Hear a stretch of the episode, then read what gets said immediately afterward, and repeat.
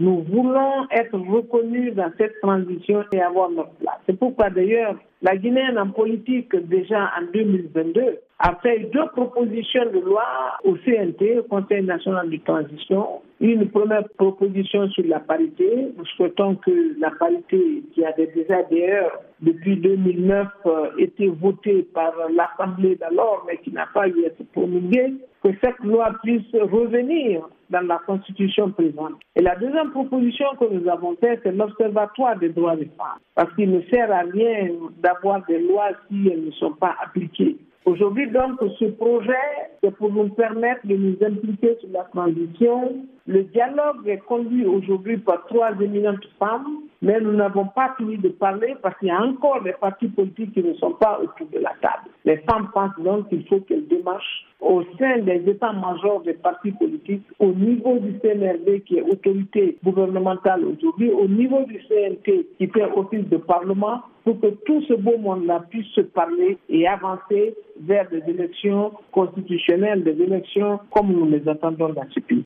Vous-même, vous avez déjà été euh, candidate à une euh, présidentielle et l'on parle souvent de la question du financement. Nous savons hein, que dans plusieurs pays d'Afrique, plusieurs femmes ont été obligées d'abandonner la course parce qu'elles n'avaient pas les moyens. Est-ce qu'il est prévu des structures spéciales pour promouvoir un petit peu donc les campagnes euh, féminines et en les soutenant au niveau financier des questions desquelles nous allons nous saisir, puisque la Constitution est en rédaction. Donc la prochaine proposition de loi que nous allons faire, c'est d'aider les femmes en politique de les subventionner pour qu'elles puissent avoir le courage de compétir et d'être là. Il faut que les femmes trouvent leur place autour de la table de discussion.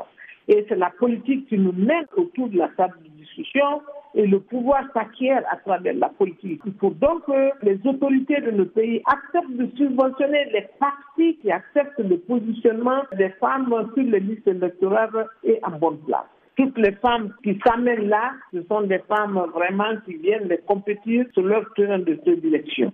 À ce propos, qu'en est-il de la place des femmes aujourd'hui dans la transition militaire? Est-ce qu'elles ont plus d'espace au niveau politique que durant l'Ancien Régime? Je ne dirais pas ça.